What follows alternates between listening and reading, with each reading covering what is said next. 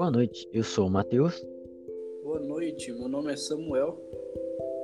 E somos estudantes do curso de nutrição do Unisalesiano de Araçatuba.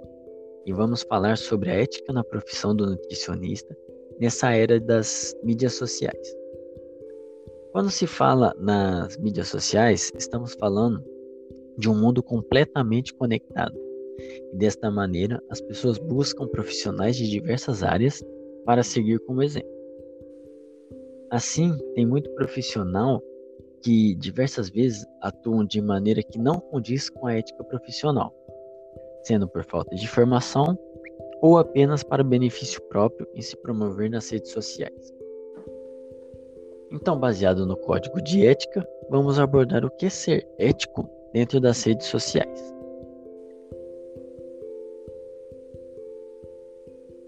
Nas redes sociais, ah, sai muita dessa do modismo, dietas da moda. Muitas vezes sai um suplemento, alguma coisa assim da moda. E o que, que você tem a dizer sobre essas dietas da moda que são mencionadas direto nas redes sociais? Então, é, o nutricionista deve ter a transparência e explicar ao paciente como funciona e quais são as limita limitações e riscos de uma consulta à distância. Mesmo com essas limitações, é de responsabilidade do profissional manter a qualidade do serviço durante a avaliação, no diagnóstico e no acompanhamento de resultados, sem fazer propagandas como promessas milagrosas ou que sejam desleais aos seus colegas de profissão, como descrito no artigo 38.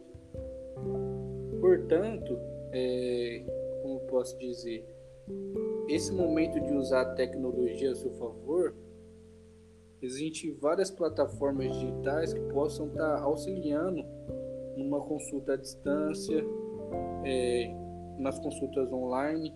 Dentre elas, temos aplicativos de videoconferência como o WhatsApp, o Zoom, Skype, o Google Meet, que podem estar auxiliando para essas consultas.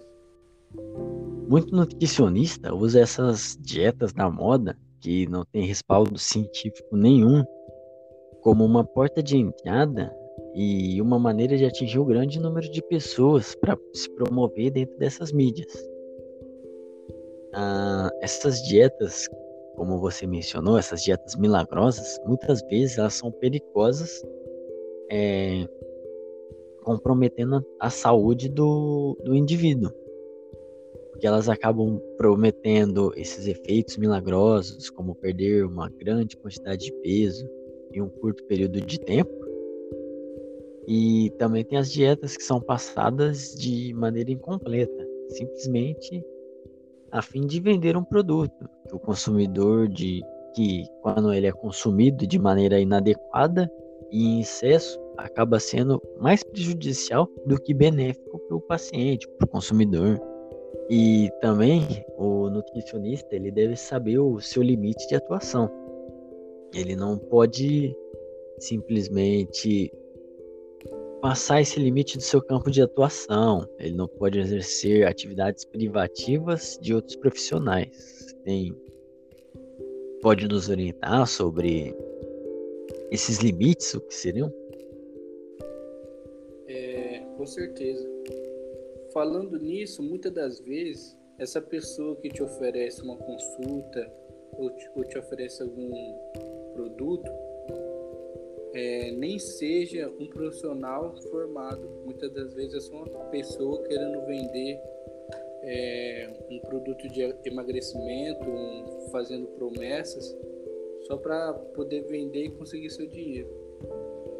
É notório que a mídia social voltada às consultas à distância vem crescendo constantemente. E é ético do profissionista nutricional desenvolver suas funções dentro da área de formação e capacitação. O nutricionista é, deve encaminhar a outros profissionais habilitados aos pacientes que esteja sob a sua responsabilidade.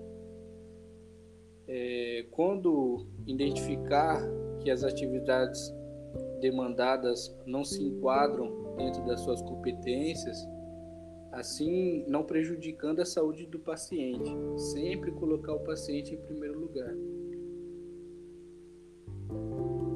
Então, há, existe muitos nutricionistas que usam a mídia, passam informações de maneira a querer solucionar o problema no mesmo instante, sendo que dependendo é, esse nutricionista ele deve orientar a passar em outros profissionais de diversas áreas para acabar é, detectando qual seria essa, esse problema de saúde, essa dificuldade que o paciente está passando para uma solução da melhor maneira, buscando a melhor qualidade de vida para esse paciente.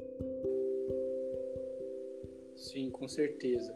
Esse profissional passando uma boa qualidade de atendimento, passando credibilidade ao paciente, com certeza esse paciente vai voltar a fazer consulta, vai voltar a fazer consultas com ele, é, principalmente sendo à distância, porque muitas das vezes o paciente fica em dúvida se realmente você vai ser, vai atuar como um bom profissional.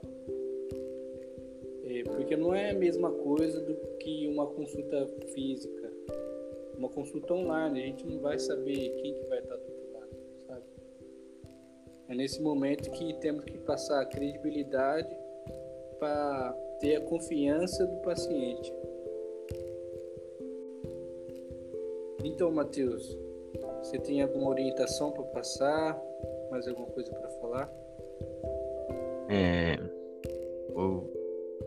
posso mencionar que o profissional, independente da área, se é nutricionista, área da saúde, é sempre bom que ele trabalhe dentro do código de ética, que é muito, muito profissional que ele erra sem saber. Então é sempre bom estar informado, saber se o que ele está fazendo é ético ou não então é sempre bom se manter informado e baseado no código de ética. Ainda mais com as redes sociais, é bem mais difícil saber o que está sendo abordado ou não. Ah, uma informação que você passa para alguém, por exemplo, para o WhatsApp, ou posta no Instagram, alguma mídia social assim do tipo, ah, aquela pessoa vai repassar para duas, aquelas duas para mais duas, cada, e aí vai aumentar e quando foi ver uma informação que às vezes teve um equívoco, ah, que teve ah, não teve um respaldo científico, acaba se tornando na internet algo, uma dieta na moda, da moda, ah, oferecer algum benefício que não é. Então, às vezes, por um pequeno erro, pode se agravar muita coisa e colocar também a vida de diversas pessoas em risco. Sim, acaba se propagando uma fake news. Isso acaba se tornando uma fake news e, e acaba, como eu falei, complicando a vida de muitas pessoas. Então, saibam como usar as redes sociais, as mídias, usem de maneira positiva, visando sempre o benefício da população no geral, sempre querendo, buscando melhorar a sociedade fico com vocês, Samuel. Então é isso, pessoal. Espero que a gente tenha ajudado em alguma coisa, conscientizado vocês com isso.